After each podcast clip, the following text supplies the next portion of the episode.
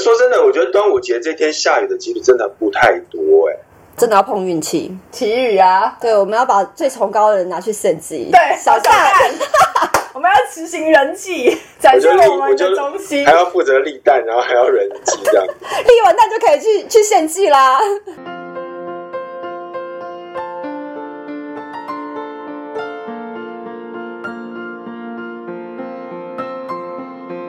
Hello，大家好，欢迎光临我们的沃尔沃之月光森林女神开运馆，我是戴尼尔我是奥罗拉，我是瑞，啊。现在马上要来到一个很重要的节日了，是什么节日呢？端午节，因为我觉得端午节是一个很重要的节日嘛，像每个在年终的期间，至少以前我我在就是中部求学的时候，这时间还会记得要回家一下，就还可以媲美那个所谓的过年，就是在外的游子也会在这个时候要回家一趟的，因为只有回家才可以吃到你想要吃到的粽子的口味。所以是因为粽子而回家。对啊，这不是一个很有价值的事情。而且，当一个人置身在外之后，你就会发现，粽子真的不是每个地方粽子都吃的习惯。你们有没有比较喜欢吃什么口味的粽子？我的粽子里面一定要有花生，哦，然后要有蛋黄，然后要有香菇，不爱有花生因为我觉。得我有吃过自己包的粽子里面只有花生，饭跟花生。真的很夸张，那也太多了吧？所以你平常是不是自己包粽子这件事情吗？No No，太太麻烦了，就小时候吧。因为其实准备包粽子很辛苦哎、那前面备料是最辛苦的，还要洗粽叶，然后那些料要要炒要啊，要干嘛的这很麻烦啊。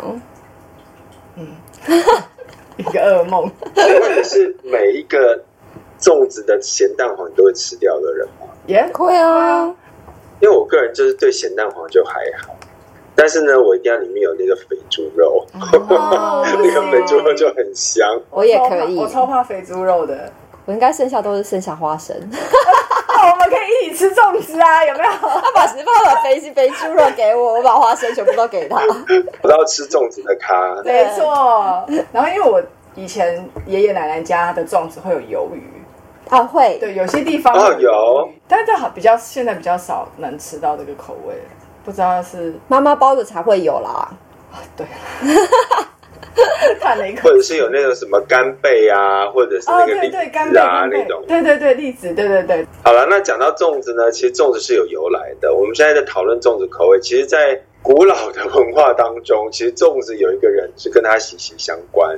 尤其是我们每每年在讲端午节这个时候，应该都人会提到这个人。虽然大家现在已经快忘了他到底是一个什么身份，可是我知道今天我们要来揭秘一件事情，就是他其实有一个另外的身份，是以前历史老师可没有这么教过我们的。嗯，那我们先请瑞老师来跟我们聊聊屈原这个人这个角色，他在这个我们传说或者是这个历史文化当中，他到底是一个什么样的角色？哇，他这个角色说起来洋洋洒洒，我可能要说三天三夜 才能够那我们先走，我完们。先去买粽子吧，先去包粽子，一边包粽子一边听你讲。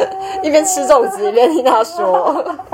好，一般我们大部分的人最仅有的记忆就是我们端午节是因为屈原投江，我们要对纪念他，对然后所以要吃粽子，然后吃粽子是因为。呃，怕江里面的鱼虾把屈原吃掉，对所以要吃粽子。好，屈原呢，大家认识他呢，除了他就是投江，然后我们要纪念他之外呢，我们先从屈原本身这个人一些资料了解他哦。那先请大家跟我一起回到战国时代那个时代背景下来了解这个人。那屈原呢，他在楚国的时候，他担任是左徒。那左徒这个身份呢，呃，一个比较容易理解的方式就是他比宰相的位阶在第一阶。嗯，自称是三闾大夫。这个三闾大夫这个职称呢，你在历史文献中是找不到这个职称的，但是因为在楚辞里面提到这个身份，不，他主要就是掌管国家祭祀之事。所以屈原他是嗯那个时候的巫官，哦，好那巫官呢，在不是现在我们认识到巫师，然后就是那个甘道夫那样哇施魔法。古时候的巫官呢，比较像是他在那个时代，他掌握了所有的知识，懂文字，然后懂历记载历史，然后有有医学疗的知识，然后又会卜卦，然后又懂得祭祀礼仪，因为祭祀礼仪在古时候是非常非常重要，是凝聚人民向心力的一个很重要的方式。对，所以巫官其实在古时候是一个地位崇高的官，他也许不是一个很实质说我掌管百姓，但是他在百姓的心中或是王的心中是重要的。我觉得这个特点，其实上次奥罗拉老师跟瑞老师他们有来北京去参观天坛，嗯，那在那个格局中，你就可以发现那个天坛的场地其实就是呃古代皇帝祭天做仪式的地做仪方，式、祭祀、做仪式的地方。那你就想那个地方场地这么大，然后比如说你们要祭祀的这些呃牺牲啊，在哪里要宰杀，或者是哪里做什么处理，其实它都不是一个你知道小小的房间就做的事情，它是一个很大的区域，所以它必须要有人来统合这整个流程，就是。它其实就像是一个活动公司，但是呢，它就在安排所有的活动环节跟流程。嗯，然后他也必须懂得每一个环节中的礼仪是什么，所以他其实算是，呃，就像刚刚瑞老师说的，他本身身份要能够站在皇帝旁边，就是要有一定的等级才可以。然后再来是，他也必须要精通这方面的礼那屈原为什么可以当巫官呢？难道说我想当巫官就当巫官吗？呃，的确，你如果深究那个混乱春秋战国时代之后，有可能是这样。但是在春秋战国之前呢，巫官不是人人都可以当的，嗯，他是需要一点背景，抽签吗？一点血统的背景，一点能力。对对对，你天选之人，天选之人天选之人，对天选之人。对，老天抽签帮你抽，抽中你了。那需要什么条件呢？你的家族世代，屈原的家族世代都是武官，家族世代表示你那个血统是一脉相承的嘛。那屈原有在他自己的楚辞里面提到他是高阳氏的后代。那高阳氏是谁呢？大家可以开始搜寻一下，就是三皇五帝的后代。三皇五帝其中一脉出来是高阳氏。然后文献有提到屈原其实是有通灵体质的，这也是他家族一脉相传下来的。对，因为据说居然有提到这个事情，太神奇了。对啊，因为据说三皇五帝基本上他们都是巫的出身嘛，对他们都是他们都是巫，所以他们都有通灵的体质，嗯。所以他们的血脉传承下来呢，也有这个对，也容易会有。哎，这个跟我们听到的其实都蛮像的，就是好像我们身边很多朋友，如果你是有那种所谓的阴阳眼啊，或者是那种通灵的那种特质啊，或者敏感体质啊，通常你家里面不会只有你一个人有，可能要么就是你妈妈，或者是你家里面的那个奶奶在网上的，还有谁奶奶，或者是在好几层可能都有，这好像是一个你知道家族会延续的东西下，嗯，你们身边有遇到这种这种案例吗？有啊，其实还不少，这就跟那个你知道北欧的精灵的后代是很像的。就是据说你要是红头发的话，哦。你可能就是精灵的后代，你就会长得特别像精灵，啊，天生哦，天生的红头发。你知道我想到一个，就是以前我在服役期间，然后我有个长官，他是卑南族，然后他妈妈据说就是那个部落的巫师，嗯，但是他妈妈也不是说一出生下来就是，可能就当然就这样有那种血脉嘛，可是他妈妈也不想，你知道吗？就是你知道年轻人就是在年年轻的时候就想谈恋爱就想玩，可是后来是他妈妈有一天是被选中。就像你们讲的，就是祖灵指派，祖灵要求你要来接这个身份这样子。嗯结果呢，据说他妈妈就被带到一个小黑屋里面，嗯，就没有光的那种，然后所有历代祖灵的脸就从黑暗中都浮现出来。他说阿妈快吓死了。的确蛮值得惊吓的。要是我看到，我还不知道该怎么叫看哎、对，要是看到我的爷爷阿祖们，我也是你也只记得你的爷爷跟阿揍，其他人就长得记得对啊，其他长什么样子，你怎么会知道？阿就一一出来跟你介绍一下他自己 的。哦，这可换一个想法，哈利波特他爸妈出现的时候又蛮感人感人的，有没有？那是他爸妈。如果他的祖宗十八代都出来的话，那应该是很可怕吧？也是也是，但我觉得那这种概念就是呃历史上听到的传闻跟我们的身边朋友听到其实都很接近，所以我也一直觉得你所谓的敏感体质在这件事情上面，其实它是跟你的血脉啊各方面其实是有关系。嗯大家知道屈原有通灵体质，所以他当了巫官嘛。但那巫官又在那个时代又有什么不过人之处呢？嗯，就是大家我们就要再往回推溯远古时期的时候，往五代的时候。因为我们必须要了解巫这件事情的由来，它这样一脉相承，你才知道说哦，在那个时候到到底有多重要。对，嗯就像我们要认识周杰伦最一开始呢，慢慢认识整个周杰伦，才知道周杰伦为什么在这个乐坛这么重要，大概是这个概念。OK，，对，好，那我们就回到周杰伦刚出道的时候吧，就是巫刚问世的时候。好，那其实，在我们很古老的时候，你知道，它其实算是一种呃统领方式也好，或者是凝聚人民的心也好。我们人呢，我们人很容易跟比如大概十几个人建立关系，但是当你认识的人超过三十个人的时候，你已经有点不太清楚谁怎么样，谁是谁了谁。然后要是他又有小孩什么的，然后又在认识超过了衍生一百五十人的时候，你不太可能知道说你那个朋友的儿子的儿子怎么了，对，是不不容易统领的，不容易凝聚向心力，而且很容易产生误会的。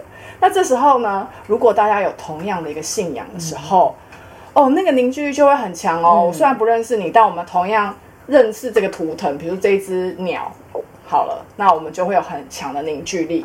那负责凝聚这所有的人的人，在古时候就称为大祭司，或是大巫，或是大巫祝这样的一个身份，所以它非常重要，因为它是凝聚整个部落向心力的地方。那从人变成家族，家族变部落，部落就会变成一个国家。所以这就是为什么巫在那个时候那么重要，因为它又掌管了医疗的知识，又有文字的知识，它又会卜卦，然后还凝聚大家的向心力。出事的时候，他就要凝聚大家，然后来祈雨啊、祈求丰收啊什么之类的，做这些事情。嗯，那王呢？古时候还有一个身份是王，王他就负责掌管军队，就是哦，如果别人来入侵我们，我们就打回去。所以王跟巫在古时候它是一个并存的存在。那他们通常都会是同样的家族血缘。就像刚刚我们说，屈原他是高阳氏的后代，因为楚国的君王也是高阳氏的后代，所以他们是同源的，只是负责不一样的事情。所以如果这样来理解的话，你就会知道屈原他这个身份在古时候他是有另外一层不一样的意义，只是说这个。巫的重要性在春秋之后就开始崩裂，就应该说从周开始崩裂了。为什么呢？夏朝的人，他们有一派自己的神话体系，他们崇拜的神。然后到商朝的时候呢，商朝在祭祀的时候，他们是祭祀祖先。我每次祭祀都是祖先来呃解决我的愿望，然后是保护我们什么之类的。但是当周推翻商之后，诶，这就有点尴尬啦。那我要祭祀祭拜是商人的祖先来保护我吗？保护一个外族人，来保护周朝的人吗？对是很像。所以周朝这个时候，因为面对这个状况，他们就提出了一个说法，就是“皇天无亲，唯德是辅”。哎，大家听到一个关键字，就是德这件事情跟天上的谁都没有关系，只要你是贤明的人，你有德性的人都可以干嘛干嘛。所以这个时候就有点崩坏了，就是哦，那我只要有德性，那我是不是也可以当武对官？，每个人都觉得自己有德性，都觉觉得得我很我是个巫，有能耐对我可以，我我有我也可以通灵，我是个巫这样子对。这时候就有点动摇，所以到屈原那个时候呢，他的地位就远不如呃三皇五帝的时候，或是夏商的时候那么的尊贵尊贵跟那么的不可动摇。那也是因为周朝把这个权力下放的关系。对，但是呢，在那个时代，他还是有一定的身份在的啦，所以他也很珍惜他这个背景。就是还是他还是很引以为傲啦，自己是个贵族出身，然后我有纯正的 血统，然后我还有通灵体质，对我忠君爱国这样子。对。对，这就是一个屈原的基本认识。好，从以前其实屈屈原就是斜杠的一个开始，没错，他就是屈原他会的事情可多的呢。真的，现在他会什么？他是乌官嘛，嗯是还要帮国王去外交嘛，因为他还要帮出使齐国干嘛什么的。所以是个外交官他，是外交官，所以他又很会写文章，又是个诗人，很会，而且他的身份地位很重要，就是在中国文学史上，你如果说最重要三个诗人，那李白、杜甫那就是绝对是第一名、第二名。那第三名是谁呢？他就大家都产生争论，哎，会不会是陶渊明啊，还是谁谁谁？这时候就有一个人出来说，肯定就是屈原了。为什么呢？因为没有屈原就没有诗人这个行业。他是历史上第一位诗人。对他其实是是个带领大家创了很多一个 创新的一个人。对，没错。呃，大家想说，哎，那春秋诗经呢？因为春秋诗经是官方去采集民间的东西，然后已经加以调整雅化，然后所以都不太有个人的个性。但是屈原不一样，屈原的楚辞他是嗯自己嗯很 情感丰沛写出来，然后对，啊，这个就是抒发情感抒发感。情感，对，当然就是有很多的时代背景啊，就是造就一个人的伟大，一定是因为时代背景的关系。那这个重要时代背景，一个就是他生在战国时代，另外一个就是他生在南方楚国，那个时代加地理位置，天时地利，再加上他个人的，所以造就了他成为中国第一位诗人。所以以后端午节不要只知道吃粽子，然后觉得说为什么端午节这么重要？对然后屈原为什么这么重要屈？原投江，然后我就要吃粽子嘛。对，这么多人投江，为什么我要特别就是崇拜那个屈原这回事？其实屈原他是真的是一个很厉害的人。有兴趣的朋友可以去搜寻一下他的故事，其实他背后有蛮深的含义。我看完都潸然泪下，觉得心疼不已，想说啊，值你是值得纪念的，真的，我我发誓，我是到现在这时候才发现，原来他真的是很值得把他放在心中的一个人物。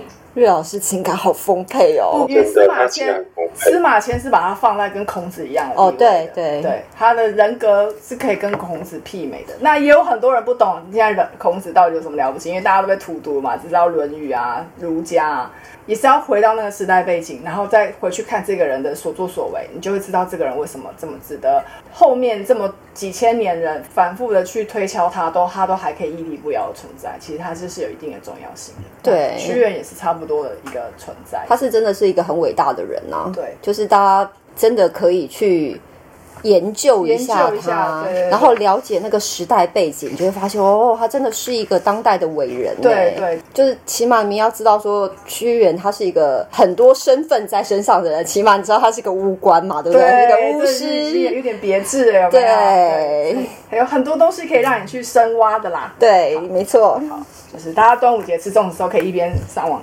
看一下，研究一下 研究一下屈原的背景。对对对，嗯，哎，那其实端午节还有其他的习俗。我觉得，既然讲到屈原的这个特殊身份之外，我觉得我们端午节好像本来就会做一些事情跟所谓的能量磁场有关系。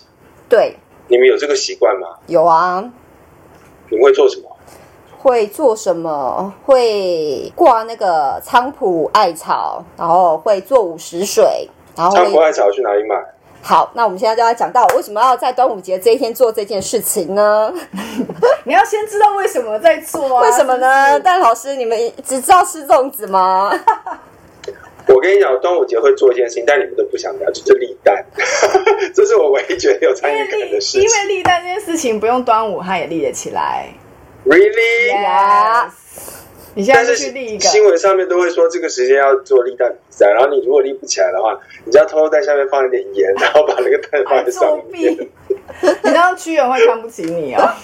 听说这一天的好像引力还是磁场是比较特别的，这样好，应该这么说啦。吸引力比那个万有引力还要强。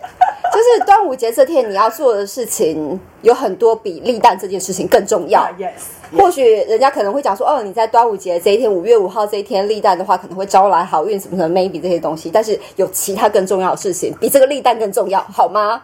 就是，所以我们要介绍一下为什么要在五月五号这一天要做这些事情。因为相传这一天是二月二日，恶鬼的恶，啊，对对，就是邪恶的，二月二日。那古人呢会认为瘟神啊、恶鬼在这时候降临的，所以导致了疾病以及厄运的发生。所以在这天就会做很多事情，比如说贴上符咒、贴上钟馗像。然后要驱五毒，嗯，然后这或者是祭祀啊，然后诶净化这些东西，全部都是因为这天其实刚好那个节气是在仲夏的时候。对那今年很特别，因为以往的日子都是端午节先到，然后才仲夏节才夏至。才到。但是因为我们今年有闰二月的关系，啊所以今年的夏至是在端午节的前一天，啊，就等于是节气到了一个白天要最长的时候嘛，所以端午节这天要做什么呢？大家要好好听好。小时候我不知道你们在家里有没有做，但是起码现在长大，你们可以自己在家里做。就首先呢，早上一大早起床呢，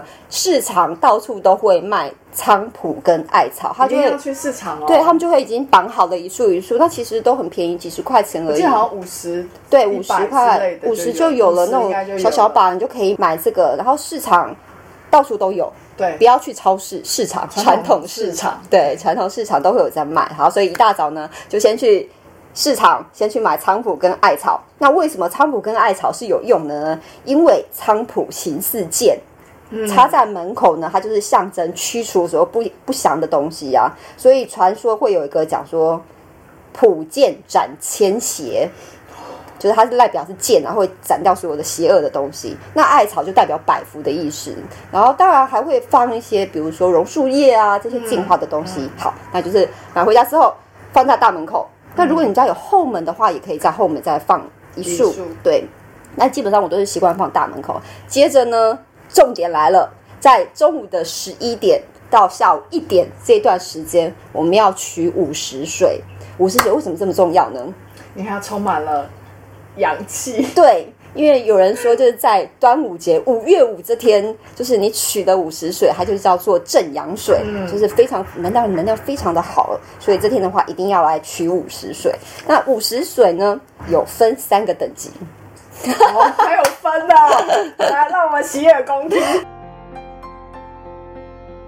来，为什么五十水会分三个等级呢？最高等级就是当天十一点到一点这一天下雨，啊，然后我用容器去接的这个雨水，哦，这个叫做最高等级的午哦，因为是时水。天上降下来的。对，它又称为无根午时水，哦没有根，但是落到地上就不算哦，所以我要用那个盆子接起来，这个能量是最强、最强、最强的，但 但是不不一定大家都能够碰到。对端午节那天会下雨嘛？对，然后第二集呢，就是好十一点到一点这一天呢，我去山里面取的井水、泉水、地下水，哦，去那时候去接的。去接泉水，就接泉水，对，这是第二等级的。但是 现在有点难。家里也旁边也没有井，我不知道戴老师家里旁边有没有井可以去，对，都没有井可以去，所以我们就只好好再推推一个等级，就是打开水龙头就有的自来水，这个是第三等级的，就是呃五十水。好，那五十水取好之后，我我要发问，请说。所以我只要在那个时间点打开我的水龙头装成瓶就好，还是我还要再拿出去晒太阳？如果你是无根，就是最高级的无根五十水，基本上你是不需要晒太阳，就是在那个时段收集起来就可以用了那如果你是去井里面取的水的话，其实基本上也可以直接用。啊但是如果你是第三级，就是打开家里水龙头哦，我的习惯是用一个玻璃盆，嗯。然后打开水龙头接完之后，然后放到太阳底下，最少要晒三十分钟。OK，然后晒完三十分钟之后，这个才能够收起来用。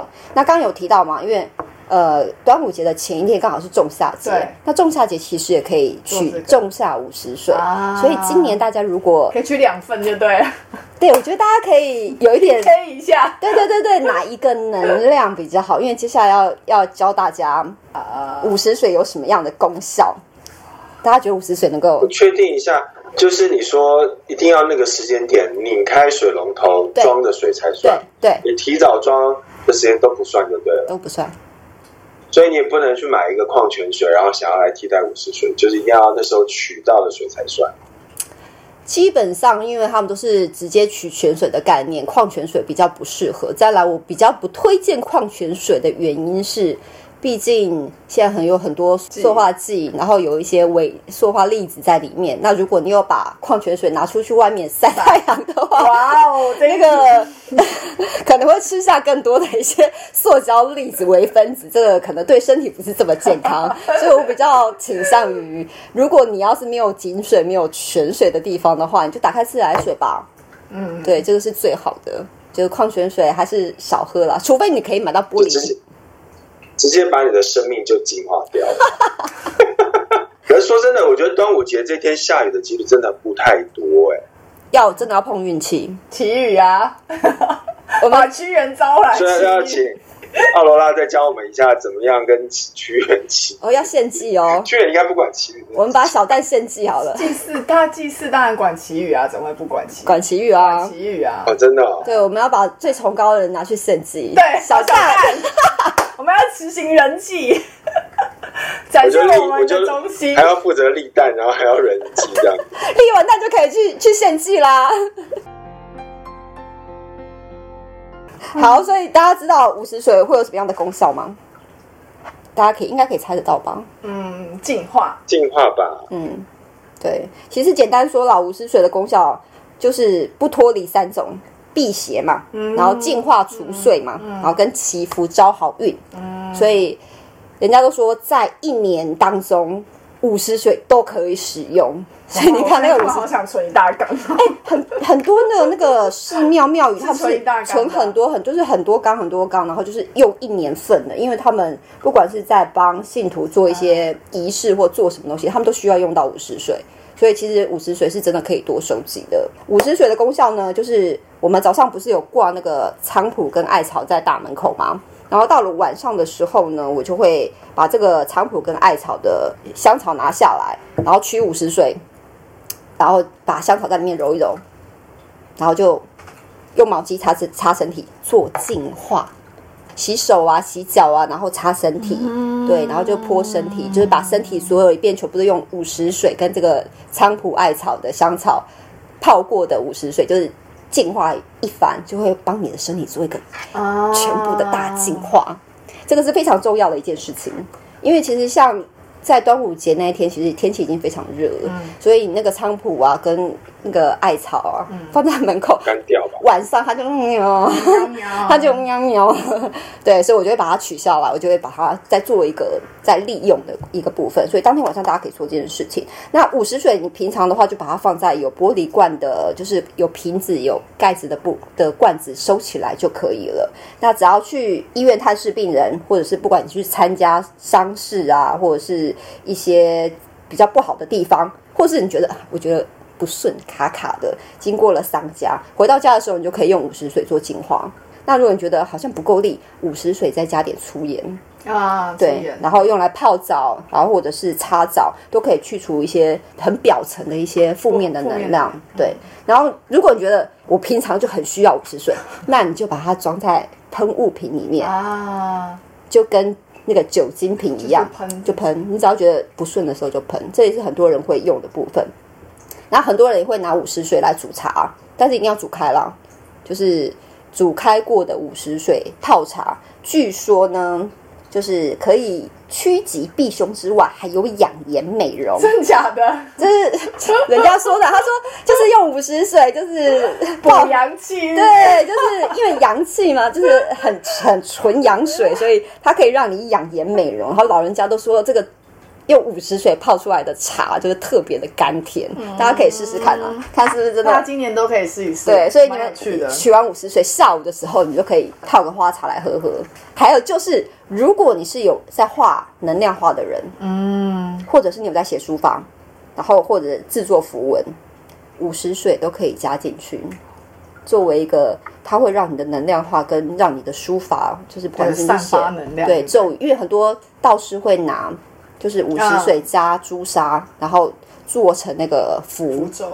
符咒是给人家，就是因为五十岁它能量太强了。最后一个就是我很常用的部分，就是分享给大家。哦，是什么？对，私房大公开。好，就是如果你是有在做占卜人，我相信大家都有在做占卜吧，对不对？好，那做占卜的时候，你们不是都会点，我们都会习惯点一个蜡烛吗？对，那我还会有一个习惯是，我会点一个精油灯，嗯，就是那个精油灯是加水，然后滴几滴精油，然后用蜡烛烧的那个精油灯。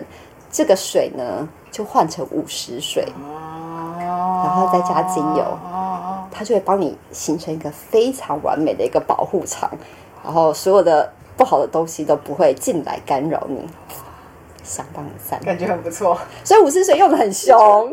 然后有一次我就是我都很节省的用嘛，然后有有一天我就看到我老公就把那五十水拿起来，我就说你在干什么？你说他以为他是玻璃瓶的水，对，然后就把它拿起来。我说天哪，我这人就是很节俭的很省着，就舍不得用五十水，然后你就把它这样子一口好饮也，好饮。我就觉他心，想说，连一瓶水都要跟我计较半天。哦 对，他可能是这样子。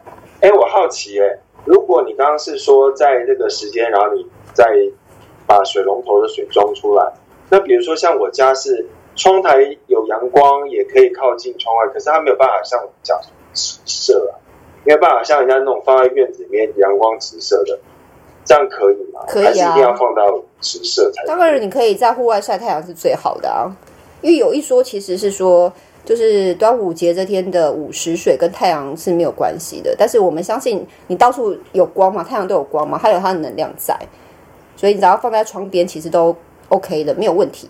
好的，嗯，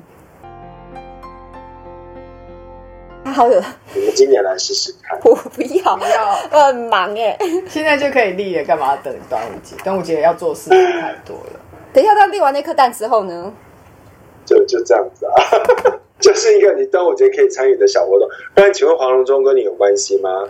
可是黄龙舟是来之有理由的啊。对，啊，他跟那是什么？立蛋不一样划龙舟是什么原因？黄龙舟也是一个图腾崇拜延续下来的状态。好的，好的，我觉得这个就帮大家多了解一下端午节的由来，然后也大家记得，就是屈原其实是很厉害的巫师，然后也会有情感跨不过去的地方，但是还是要提醒大家一下，就是有情绪障碍的时候，请找支援，哎、他不是情绪障碍哦，他不是吗？他不是抑郁吗？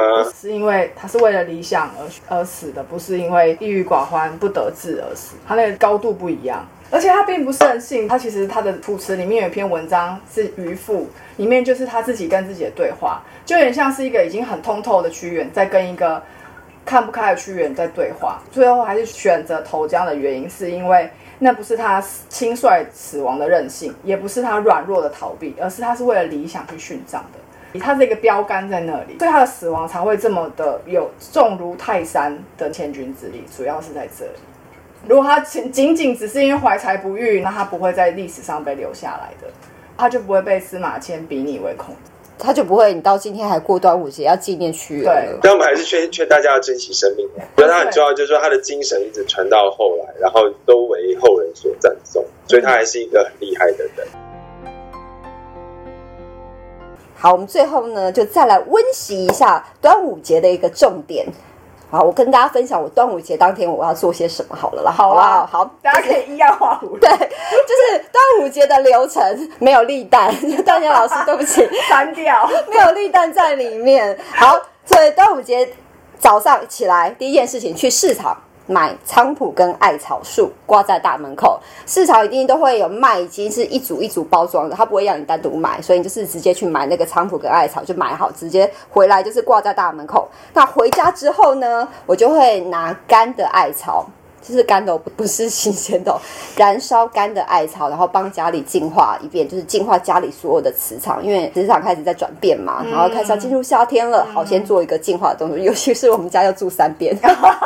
特别的勇敢。对，所以好，早上起来去市场买菖蒲挂在大门口，再来回家用干艾草点燃干艾草，净化家里的磁场。再来十一点到一点呢，就是取午时水。我们家那边也没有井水可以取，所以一样我会用自来水，然后就是晒半个小时之后收回来。到下午的时候呢，就可以取一点午时水泡个花茶喝。对，好，到了晚上呢，就把门口的菖蒲跟艾草树拿下来，然后加入午时水，然后加入一点就是呃你喜欢的精油或者其他的一些香草都可以，然后之后就可以把这些药草揉一揉，然后就来擦擦身体、冲身体、洗手、洗脚，就是结束了端午节一整天的一个行程。好充实哦。所以没有时间立蛋，对，有没有时间立蛋？好啦，想立也是可以啦，抽个五分钟立个蛋。就是在晒五十水的时候，你对没错可以你可以去立立个蛋。对，可以抓个空立蛋一下这样。好，我就等着丹尼尔老师的立蛋的照片。嗯，好的，我到时候再跟大家分享一下。嗯，好，那我们沃尔沃是月光森林女神快馆今天分享端午节的主题就到这边。那也希望大家记得屈原这个很厉害的人物，我们在心中永远崇敬他。那我是丹尼尔。我是，阿罗拉，我是 Ray，我们下次再见喽，拜拜拜。拜拜